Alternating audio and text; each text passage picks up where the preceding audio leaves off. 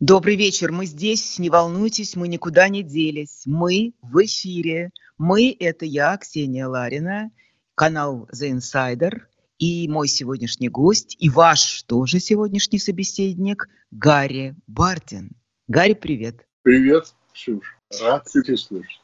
У нас сегодняшняя программа называется «Эзопов язык». Чтобы понимать почему, надо вспомнить советское прошлое. Как говорить о том, о чем нельзя говорить. Этой науке мы учились каждый по-своему.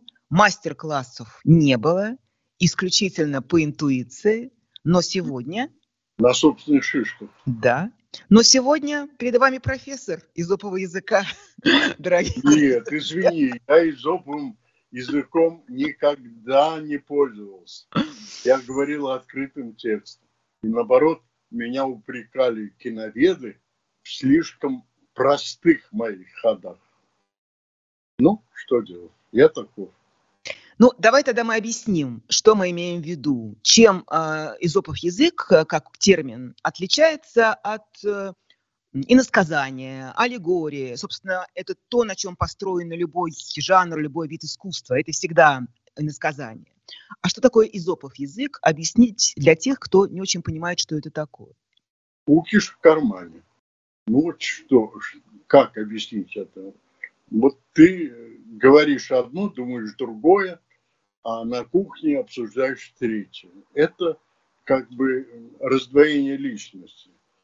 Для режиссера, во всяком случае, для художника это точно. Потому что когда ему зажимают рот, он начинает что-то мычать, что-то пытаться высказаться через какие-то экивоки, через иносказания. Но иногда это приобретает художественную форму. Художественную форму. Иногда так и остается, кукшев в кармане. Ну, я скажу тебе больше. Есть такое мнение, которое все чаще и чаще я слышу, в том числе и от людей, которые пережили эту советскую эпоху, что если бы не было цензуры, не было бы ни Тарковского, ни Алексея Германа, ни Михаила Рома, ни многих других выдающихся наших э, режиссеров. Что именно давление, цензура, асфальт, как в фильме в твоем замечательном «Слушай Бетховена», по-моему, да, он дает возможность, этот каток дает возможность вырастать, прорастать сквозь асфальт настоящим мастерам и настоящим гениям. И что для того, чтобы сделать шедевр, им необходим каток. Ну, преодоление – вещь полезная. Полезная, потому что, ну, как бы, ты себя поднимаешь, ты э, находишь себе силы, чтобы преодолеть и тогда чего-то достигаешь, того, что не достигает другой. Но у меня, э, ты знаешь, сегодня как-то э, пришла мысль о том, все разговоры про наш особый путь, он у меня сформулировался довольно точно. Когда говорят, у России особый путь. Значит, сначала он, это был путь э, ну, из пещер со всем человечеством, прогрессу. Мы шли, шли, шли, потом остановились, потом вместе с айфоном и ракетами пошли в обратную сторону.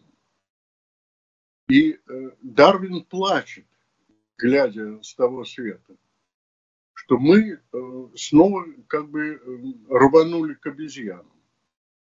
Для меня это горько и очень точно по этому поводу высказался любимый мной актер и тобой тоже Анатолий Белый, да, который честно, откровенно и с болью, большой болью высказал мои мысли. Я с ним абсолютно солидарен, потому что я хотя обещал тебе, что я не буду делиться своим пессимизмом, потому что у всех хватает его и без меня – но он высказал довольно горькую мысль о том, что все оказалось напрасным. Вся эта культура, все это то, что мы стремились донести, вот это доброе и вечное, оно оказалось пустым.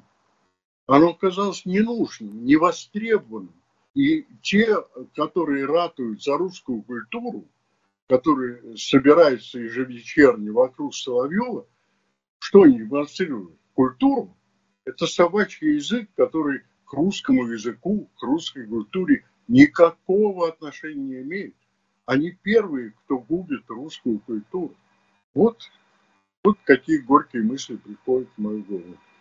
Но все-таки был шанс, и было счастливое время, когда тебя слышали и понимали, о чем ты говоришь, э, снимая свои картины. Да, да, да. Благодаря моей подруге покойной Екатерине Юрьевне Геневой, которую ты прекрасно знал, я с ней ездил по городам и весям, и она меня представляла как визитную карточку Института толерантности. И она каждый раз открывала конференции в разных библиотеках маленьких городов с э, Адажио, с моего фильма. Это была визитная карточка. Она мне перед смертью признала, что она видела фильм 88 раз. Ну, я с ней ездил и тоже приходилось смотреть это все. И говорить с людьми. И я видел, какой живой, неподдельный интерес в их глазах и как они живо реагировали, и как они тонко чувствовали, это совершенно другая публика, не московская, не снобистская. Я Кате за это очень благодарен. Сейчас у меня этого нет. Этого нет. Никто меня не зовет. Ты меня зовешь, да? Но за это можно и по шапке получить. Ну вот смотри, в, в те времена, мы тоже про это часто с тобой говорим, э, в те душные, времена все равно было какое-то ощущение, что нормальных людей больше. Сегодня мы наблюдаем совершенно обратную ситуацию. К сожалению. Я только смотрю, я все, все время боюсь. Вот я боюсь за Женю Ройзмана, которому симпатизирую, вот, и пользуясь случаем, скажу ему вот в эфире. И, ну, за Витю Шендеровича уже не боюсь. За Лию Ахиджахову, с которой мы дружны больше 50 лет, я боюсь. Э, позвонил мне Лева Пономарев из Парижа. Он уже получил политическое убежище в Париже. Ну, выдавленные люди, которые мне близки по духу. И я, знаешь, я недавно вспомнил эпизод своей жизни – за который мне неловко, но тем не менее. Я в себе, эм, ну, как бы, вспоминаю, я выступил как Соловьев. Это было давно. Я работал в театре. Мы приехали на гастроли в Мурманск. В Мурманске на сцене было, ну, допустим, 20 человек, в зале 8 человек. И при таком соотношении сил актерам было делать нечего. И мы забавляли себя. И вот чем я себя позабавил. В чем каюсь. Значит, прошел фильм «Простая история», если ты помнишь, да? И там была песня на музыку э, замечательного композитора Фраткина. На тот большак, на перекресток, помнишь, да? И вот есть люди, которые лишены музыкального слуха, но не лишены наглости петь при этом. У нас был такой актер. Он жив, слава богу. Зовут его Слава. Он громко распевал эту песню. Фальшивя невозможно. И вот я решил устроить ему такое аутодафе.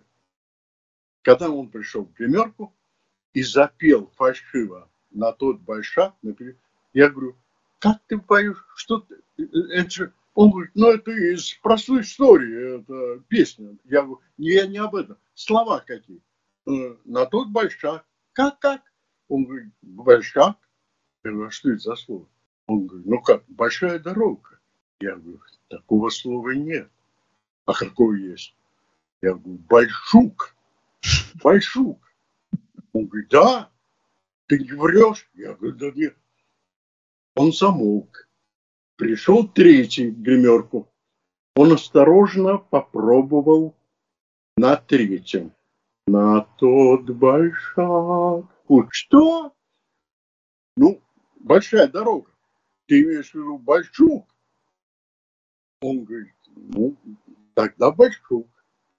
И вот мы добились желаемого. Оставшиеся две недели Славка распевал фальшиво, музыкально, и фальшиво фонетически на тот большую. Он уже смело распевал. Вот то, что происходит сегодня в этом пространстве информационном, когда люди поют на тот большой. Вот моя вина. Я опробировал себя как Соловьев. Это метафора, если вы не да. поняли, дорогие друзья. Но теперь вопрос всерьез. Я знаю, что Гарри Бардин любит петь и умеет петь без фальши. У него абсолютный слух. Он поет в том числе и в большинстве песни советских композиторов. Это правда. Вот это вот милота и обаяние великой советской культуры не сыграла ли на злую шутку, не оказалась ли ловушкой э, для нас. Я, конечно же, э, вспоминаю старые песни о главном, э, когда вот началась целая такая эпоха обаятельного совка. Да-да-да. Да. От того, что новые песни спеть невозможно, и запомнить тоже, а уж слова просто язык не повернется их спеть. Поэтому ностальгия по тем простым лирическим песням, которые были в большом избытке. В большом избытке. А уж композиторы, музыка, мелодизм этих песен – это не пример нынешний. Это я брюжу как старик. Ну, Имею но, но, а то, что касается э, вот этого э, привлечения э, позитивных, милых чувств по этому поводу, не является ли это ловушкой? Повторю я свой вопрос является. На это ловится, да. Как было хорошо при советской власти. Да, да. Забываются все другие вещи. И очереди за сосисками, и очереди и за тем, и другим, и третьим. И да, нужно было не купить, а достать. Ну, у меня в книжке, я рассказываю эпизод, у меня позорный, когда меня жена отправила в универсам за курицу. Я большего стыда в жизни не испытал. Это была глубокая осень, уже был снег, в универсаме он был грязный, перемешанный, и люди стояли возле пустых прилавков. И это была массовка старых советских фильмов перед выступлением Молотова в 1941 году молча, мрачно стояли в ожидании. Потом ехала каталка, и царица прилавка, белой э, наколки, хали на голове, она стала выбрасывать этих запечатанных кур в э, нержавеющие короба. И они так легко переворачивались, скользили там, и надо было быть Львом Яшиным, чтобы ухватить. А жена мне попросила две курицы, потому что мальчику нашему надо было варить бульон.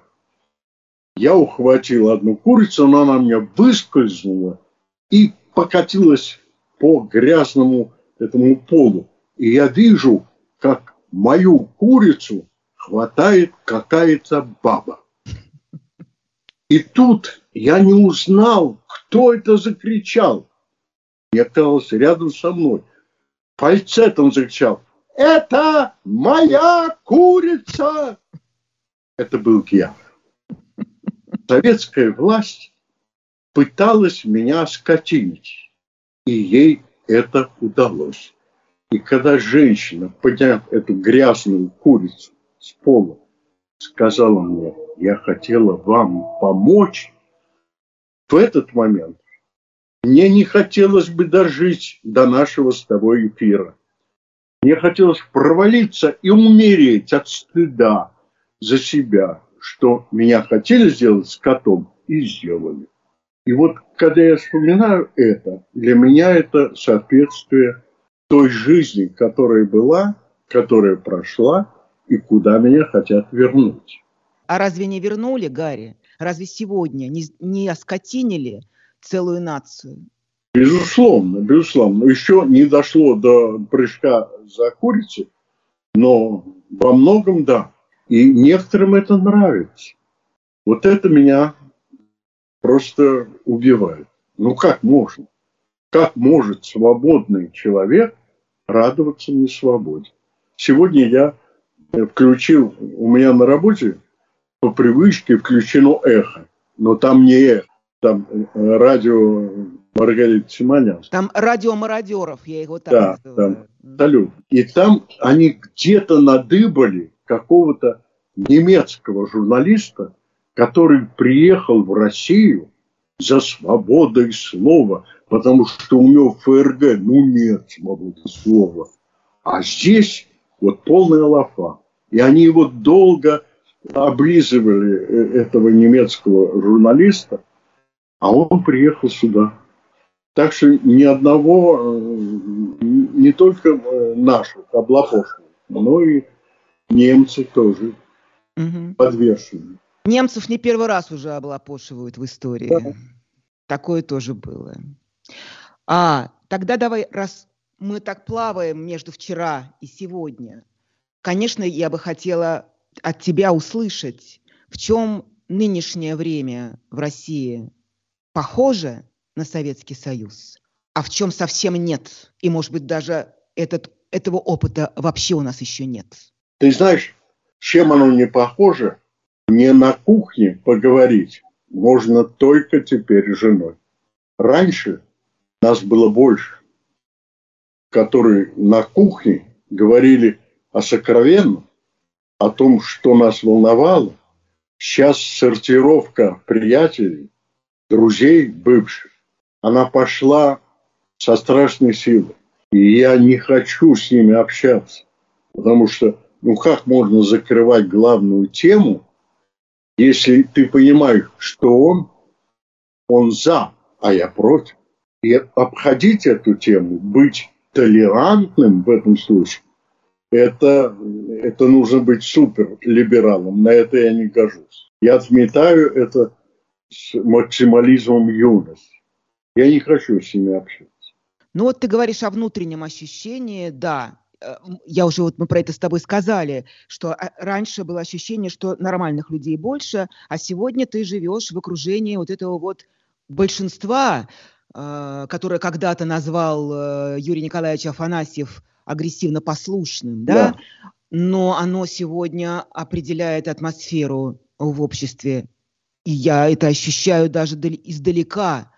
Я вижу это по социальным сетям и по многому другому. Но здесь еще что-то есть важное.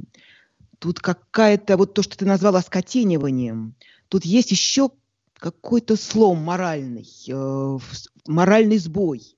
Вот когда он произошел, я не думаю, что сейчас это произошло. Нет. 24 февраля, правда же? Да, да, конечно.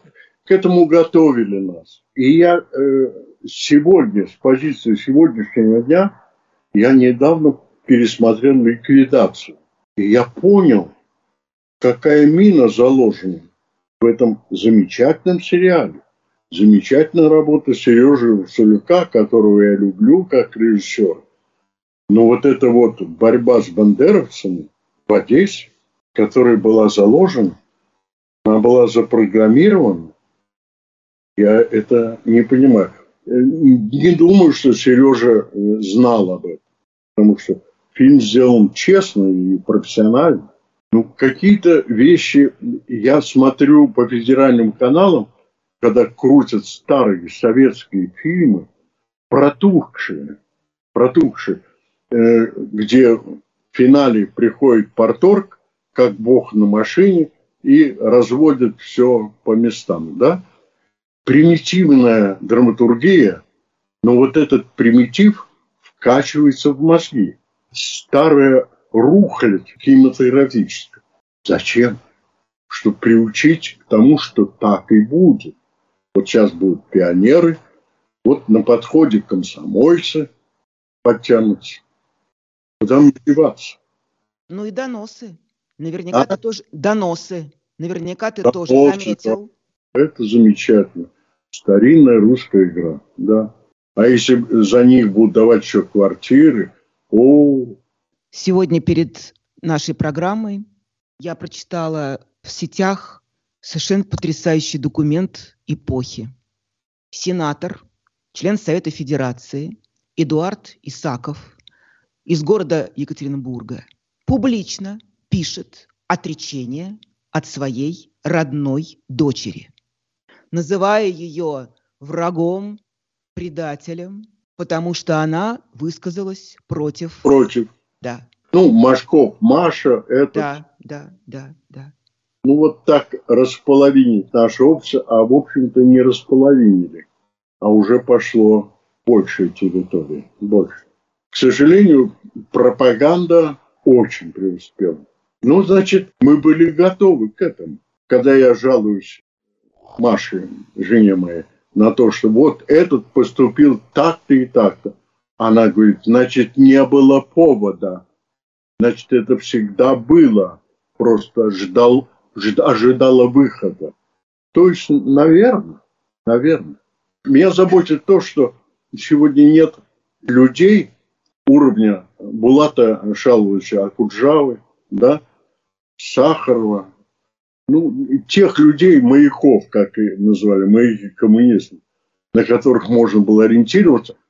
Но где этот голос, как у Сакурова, одинокий голос человека? Вот Сакуров, вот Бардин. Да. Но многие, многие уехали, но их голоса все равно слышны. Многие в тюрьмах сидят люди, которых мы слышали раньше. В тюрьмах сидит э, Алексей Навальный, Илья Яшин, Володя Карамурза. Чем тебе не, не маяки? Вот для меня это поколение очень важное. Я, э, э, я категорически против, когда говорят, что вот зачем Илья Яшин не уехал, а Леша Навальный вернулся. Ну, есть, ну, как бы, я как раз об этом сейчас делаю фильм есть человеческое предназначение, есть человеческий характер, есть понятие нравственное, собственное, ну, целеполагание в этой жизни. И человек в данном случае, он идет достаточно прямолинейно, в чем его упрекают. Отойди, уйди в сторону, эмигрируй. А он нет, он идет в тюрьму он делает вот такой, это поступок. Я уважаю за это и одного, и второго, и третьего. Это поступки. Они кому-то дают какую-то надежду, что если он может так, то значит я не должен трусить. Потому что трусость это, это то, чем пользуются наши оппоненты. Ну а с другой стороны, не, не знаю, это большой вопрос. Сейчас, конечно, э, не совсем уместно рассуждать на эту тему э, нам, свободным людям, говорить о тех, которые в тюрьме, правильно ли они поступили. Мне жаль, что мы их не слышим. Вот мне кажется, что их голос на свободе был бы гораздо более важен. Но они поступили согласно своему кодексу чести. И за это мы можем их уважать. Я единственное не могу читать э, в Фейсбуке какие-то сопливые посты о том, что кого-то лишили отдыха. Да, да, да, да. Да, вот, боже мой, это не идет сравнение с тем, что происходит там, где очень точечным э, оружием убили 352 ребенка. Очень высокоточные долго целились ребята. Какое сравнение э, с твоей жизнью? Спокойно. Ты здесь рассуждаешь, сидишь в кафе, пьешь вино, болтовня. Болтовня. Ты эту атмосферу тоже чувствуешь там? Какое сегодня настроение, на твой взгляд, в Москве вообще, там, что ты видишь? Это настроение больше подавленности? Подавленности, потому что я смотрю, я езжу в метро, я смотрю на лица. Когда где-то возникает смех, девичий там, шут, все поворачивают головы на неуместность, потому что, ну, как бы большинство понимает, понимает, оно не всегда высказывает, но понимает то, что в чем мы живем. Высказывать не может. Вопрос, который все время задаем мы друг другу, как строить свою жизнь вот на этом фоне. Продолжать ли заниматься своим делом, если ты снимаешь кино, если ты играешь на сцене, если ты занимаешься дос культурой досуга, что называется, если ты работаешь в государственной структуре, если ты работаешь в школе, и, и ты каждый день встречаешься с учениками, которые, конечно же, зададут тебе этот вопрос, самый главный. А объясни нам, Марья Ивановна, что происходит? Тут должен работать нравственный императив, как говорил известный философ. Тут каждый решает по-своему, но если человек на своем месте, и он не ложится под власть, не делает то, что противоестественно его совесть, человеческому достоинству, он должен делать свое дело. Врач должен лечить. Я попал из больницы э, в болезнь. Загремел Боткинскую, когда поставили мне иглу и капельницу. Я заснул, выдернулась игла, и я залил всю постель кровью. Проснулся от того, что надо мной стоит медсестра и говорит, я скажу мягко, ты что, блин, наделал? Мне ж Ну, там меня заразили ковидом, я его принес домой, мы с мамой переболели, все позади, слава богу. Но вот это вот расчеловечивание, которое я вижу на каждом шагу. Ужасно. А мы сегодня э, разговаривали с Колей Сванидзе да. в нашем эфире. Я задала ему вопрос, э, Коля, что больше всего тебя потрясло за последние вот эти вот почти уже полгода из того, что происходит именно внутри России, в российском обществе. И он сказал, что я был потрясен массовой поддержкой. Я был потрясен, я не ожидал такого, я потрясен тем, что у него, у этого человека есть на кого опираться, и их много. Я, говорит, себе этого не мог представить. У тебя тоже такое же ощущение? Абсолютно. Я не знал, что так много. Ну, говорили, плохие дороги, дураки. Ребята, ну что ж так много? Дураков-то. Ну, конечно, э, можно решить эту проблему одноразово. Заасфальтировать э, дураков в асфальт. Сразу будут хорошие дороги и отсутствие дураков. Угу. Но это очень радикально. Этого я не говорил. Ну хорошо, вернемся к чувству ответственности и вины. Ты сказал, что все зря. Все, что я делал, все, о чем я говорил, все, что я проповедовал в своих картинах. Нет, не зря, хотя бы потому, что у меня есть сын, который исповедует то же самое. Это раз. Во-вторых, я знаю, когда редко, но встречаюсь со зрителем, они меня поддерживают.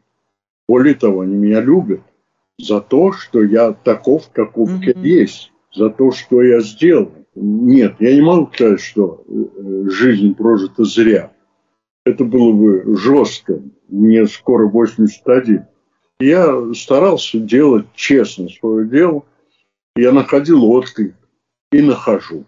Ну, стараюсь сделать кино новое, честно, опять-таки, честно, на пределе возможностей. Если получится, я тебе его перешлю. Тут стоит напомнить, что Гарри Бардин вот уже сколько картин сделал без участия государства, исключительно да. с помощью краудфандинга и, скажем так, частных инвестиций, да? Да, мне грех жаловаться, когда зритель меня четыре фильма поддержал. Это дороже всего. Мне не нужно, у меня звания нет, а вместо звания у меня четыре фильма. Ну, вот это чувство свободы, э, когда ты работаешь над картиной и понимаешь, что ты ни от кого не зависишь, что никто тебе не может сделать замечания, никто не может сказать тебе, а вот тут хорошо бы вот так. Ну, это вообще насколько частое чувство в твоей жизни? Абсолютной свободы. Ну, она была. Но сейчас я взялся не совсем социальный проект, поэтому мне Министерство культуры э, оплатило мои усилия. Но я не знаю, придет ли мне в голову следующая какая-то идея, и где я буду искать деньги, и хватит ли у меня сил на это. Это вопрос. Конечно же, твои мультфильмы – это золотой фонд отечественной культуры. Извините за выражение, господин патриарх. Да. Но я слышала такую версию, очень смешную, от некоторых э, зрителей, скажем так, не совсем старшего поколения, угу. что Пардин делал свои мультики из подручных средств, из того, что было. Потому да. что больше Я ничего не было. Из того, что было, да. Потому что больше ничего не было. Да. Ну скажи, это действительно так? Ну да, да. Это каша из сапора, да. Да-да-да, живые гвозди, кстати, да. о живых гвоздях. Веревки. Веревки, проволока, спички. Все было. Сейчас из чего? Ну, сейчас не могу раскрывать секрет. Но, во всяком случае, надеюсь, будет интересно. Тебе. Это «Песочница» называется мультфильм, да? Песочница? Нет, «Песочница» уже, уже, уже, а, уже сделал. «Песочница» уже пару призов взял даже. Угу. Да. А это э, «Аве Мария», музыка Шуберта и все под музыку.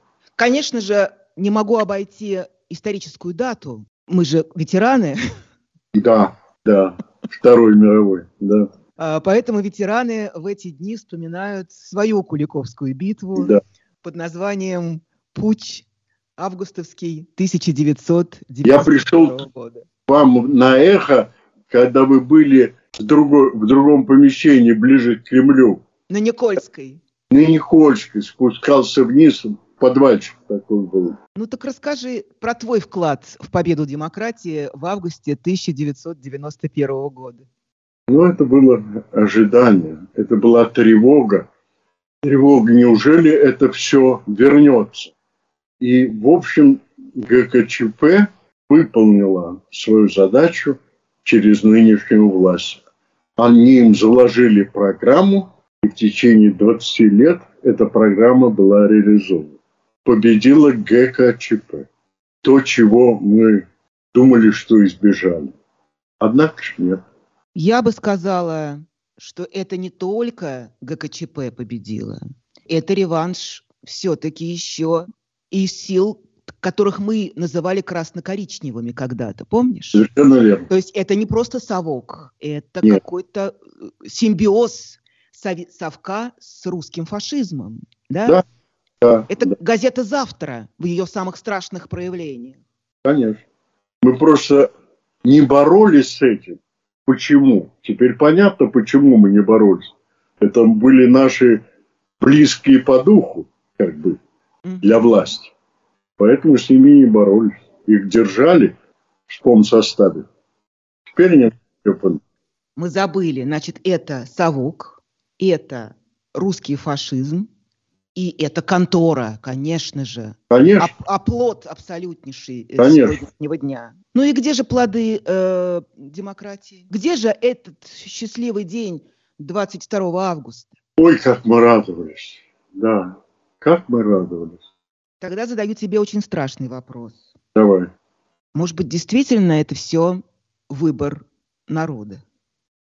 Ты понимаешь, я удивляюсь словам Андрона Кончаловского, который до этого говорил о том, что вот это рабская психология, которая неизживаема, говорил о милли... 32 миллиона живут без воды, там 35 миллионов без парового отопления, 33 миллиона без э, еще чего.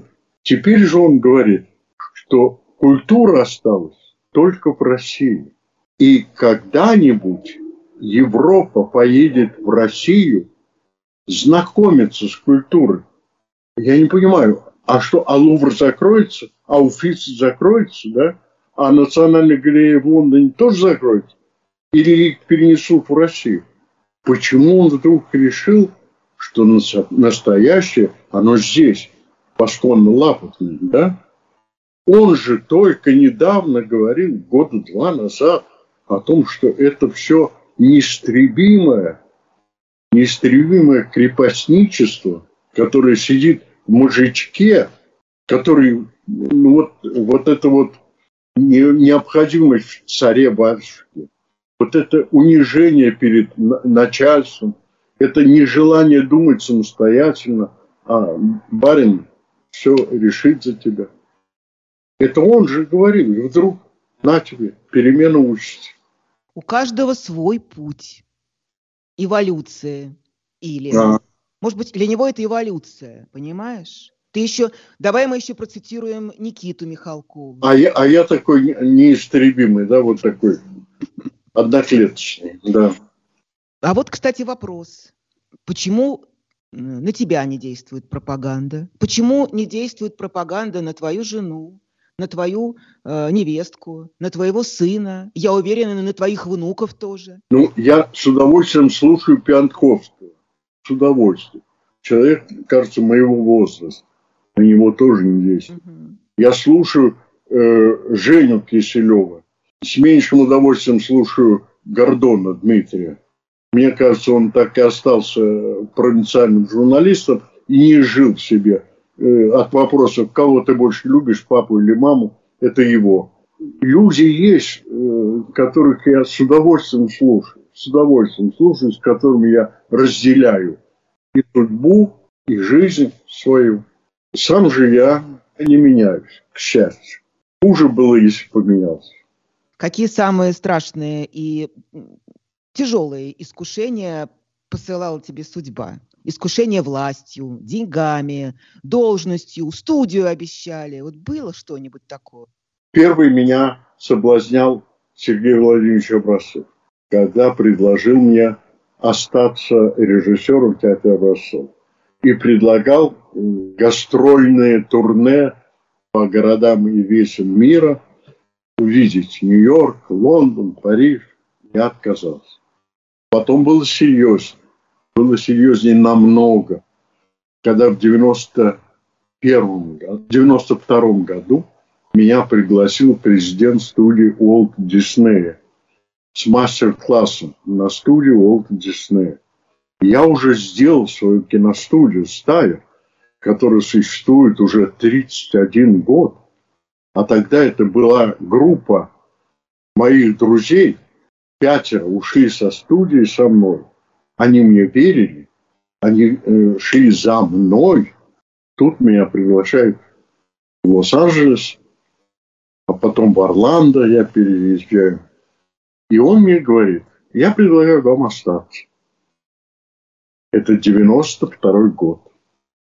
У меня визитная карточка покупателя с фотографией. Э, в магазине березовый сок. И ласт, ласты, ласты. И хрен. Вот, вот буквально, хрен тебе. И в этой атмосфере молодой сын, который растет, у него хороший аппетит, и тут он мне говорит, я предлагаю вам остаться. Я говорю, «Ну, как? Он говорит, так, вот. И я говорю, в каком качестве? Он говорит, ну, возьмете сериал. Я говорю, как надолго? Он мне показывает на всю жизнь. Я при том, что делать, э, как говорит мартышка, ты чего очень попугает, я об одном и том же два раза думать не могу. Я тоже не могу. И делать одно и то же всю жизнь. Я говорю, нет, мне это не интересно. Он говорит, ну как, вы же бизнесмен. Я говорю, нет. Я прежде всего режиссер. Он говорит, сколько у вас человек в семье? Я говорю, трое. Три машины. Он говорит, зарплаты какой ни у кого нет сегодня в России. Вот был соблазн. Когда это рассказывают журналистам, они, патриоты, да, говорят, как? И вы не согласились? Да, я не согласился. Сколько ты думал? Недолго. Сразу. Глупость моя заключалась в том, что я этот разговор рассказал жене.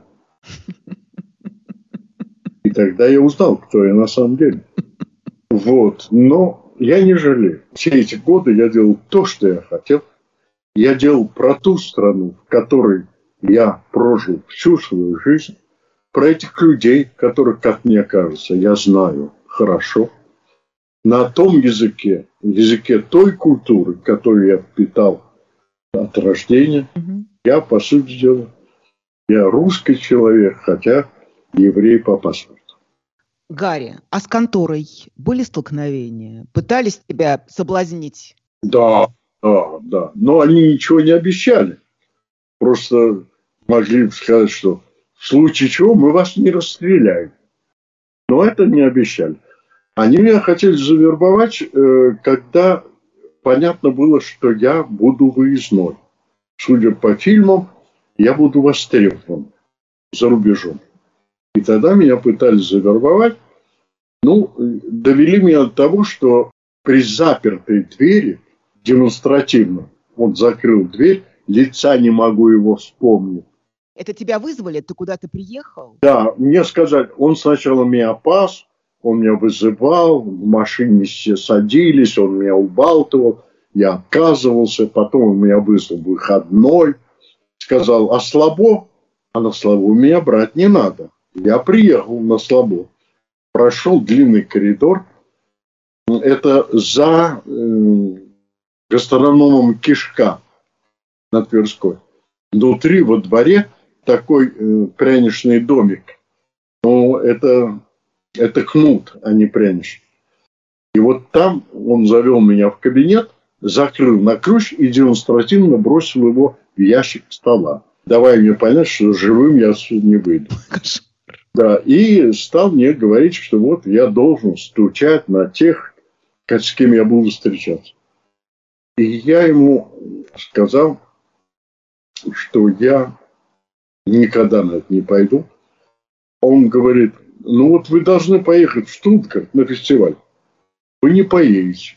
Я сейчас материться не буду, а тогда я матерился. Я ему сказал, ну и хрен с ним. Угу. Он говорит, и туда не поедете. Я, меня как зациклил. Я говорю, ну и хрен с ним. Что-то мне половой орган, он у меня э, был самый приличный в этом кабинете. Он, он и это. Я говорю, открой дверь и пошел и послал, да, куда послали русский корабль. Он э, подпишите, что все, что останется между нами, я ничего подписывать не буду. Поэтому я тебе с такой лихостью это все рассказал. Я не подписал, что это останется секретом. А последствия были? Никаких. Поехал в Штутгарт, получил два приза и все. Значит, можно сказать нет? Можно и нужно. Они уверены, что их боятся. Когда они сталкиваются с тем, что их не боятся, а это их оружие, не боятся. А наоборот, Гаррис, стукачей ты видел в своей жизни и знал, кто стучит? Потом узнавал, кто на меня стучал. Я узнавал. Приличные люди? Нет, нет. Ну, что делать? В семье не без урода. Из нашей братьев добрые волшебники экрана стучат. Я не то, что я их ну, как делаю, понял и простил. Я понимал побудительные мотивы. Ну, когда нет таланта, ты серый, а тебя выделяют, а тебе дают возможность, шанс выделиться, чтобы ты чувствовал себя сильнее его который талантливее тебя. Но ты владеешь инструментом, ты на него стучишь, а не он на тебя. Он пусть делает талантливые фильмы, а я на него настучу. О, класс какой. Прекрасная логика, и она, кстати, абсолютно ложится на сегодняшний день. И я думаю, что именно этим и руководствуются. Да? Конечно. Это власть. Власть над людьми. Возможность вот настучать и увидеть, как его наручник выводят из квартиры. А ты смотришь в глазок и хихикаешь. Вон он, как его. Это власть. Поганая. Чему предстоит учиться, скажем так, молодому поколению сегодня? Ведь э, как минимум уже целое поколение выросло людей постсоветских. Ну вот, допустим, мой сын, он родился в 94 году. Они знают, что такое свобода. Их уверили в то, что сейчас плохо, тогда было хорошо. Тогда было хорошо. То время, которое мы вспоминаем, их уболтали так, я был уверен, что эту зубную пасту обратно не загонишь. Однако ж нет. Я был уверен, что люди, вкусившие свободу, свободу перемещения, свободу чтения книг, свободу смотрения любых фильмов, свободу интернета, знания, что происходит в мире, чувство космополитизма замечательно, чувство, что ты гражданин мира, что ты знаешь, что происходит в данный момент в Боливии, ты чувствуешь там в Сомали, там, сям, ты причастен к этому благодаря интернету, благодаря свободе, открытости. И вдруг они готовы загнать тебя под железный занавес. Готовы. Для меня это полное удивление. Больше всего страшно, конечно, за детей, естественно, поскольку вот все эти э, сюжеты про букву «З», про патриотические праздники, про детские рисунки, танк с буквой «З», Э, про линейки против э, фашизма и украинского фашизма и нацизма. Да. Это, это, конечно, страшно. Я не представляю себе, какие нужно найти силы родителям для того, чтобы своих детей спасти от этого, от этого государственного изнасилования. Это по-другому не назовешь. Да, это мор. Мы впали в этот мор. А как вот это было? Давай опять вспомним про советское время. У тебя ребенок в советской школе в советской школе учится. И я тебе должен сказать, в свое время моя жена лежала в одной больнице с известной тебе юристом Кариной Москаленко. Замечательный человек. Потом мы с ней встретились через много лет, бросились друг к другу, здоровались. И она сказала, что наши разговоры с Машей сформировали ее ее мировоззрение, при том, что папа ее генерал армии, угу. и это совершенно другой Калинков, а оказалось, что мы перетянули на свою сторону. Я так рад, что мы поучаствовали в формировании мировоззрения замечательного человека Карины Москаленко. Нет, ну вот какие-то соприкосновения по жизни, угу. которые мне посчастливилось повидать замечательных людей, многие ушедшие, да, от которых я брал лучше, брал лучше, я не скрываю это, да, это ну, ну, много, много людей, много людей, с кем довелось столкнуться в жизни. Это Ильдар Рязанов, это, это Зиновий Герт, это, ну, что там говорить, Дунский Фрид. Замечательные люди. Замечательно. Это э, э, Петь Тодоровский, обожаемый мной. Много людей, которых, к сожалению, уже нет. Тогда заветы. Давай. Завет? Первое, да, первое я поняла. Не бояться. Не бояться сказать нет. Да? Да. Не участвовать, не позволять себя, свое имя заморать. Да. Это возможно? Это возможно я, я называю не портить некролог. Это момент мора, да, помни о смерти. Когда-нибудь кто-то придет на твою могилу и скажет спасибо или плюнет на нее, потому что ты прожил неправедную жизнь. Ты сломал себя во имя чего? Во имя каких-то поганых денег, недвижимости. Чего? Чего рад? Чего рад? это, ну, как бы охранять свое человеческое достоинство, не давать наступать на него сапогом и быть честным перед собой. Вот и все. Тогда дети тебе потянутся и внуки. Спасибо тебе большое, дорогой мой прекрасный, э, старинный и близкий друг. Спасибо большое. Спасибо, спасибо всей вашей семье, общение с которой и меня в какой-то степени сформировало за долгие-долгие годы. Общение с тобой, и с Машей, и с Пашей. А, всем от меня огромный э, привет э, и пожелание выстоять, выдержать, пережить это все. И да? нам чувствие да. дается, как нам как дается. нам дается благодать. Я Спасибо. Спасибо. Спасибо. Это Гарри Бардин, это Ксения Ларина. Спасибо всем, дорогие друзья.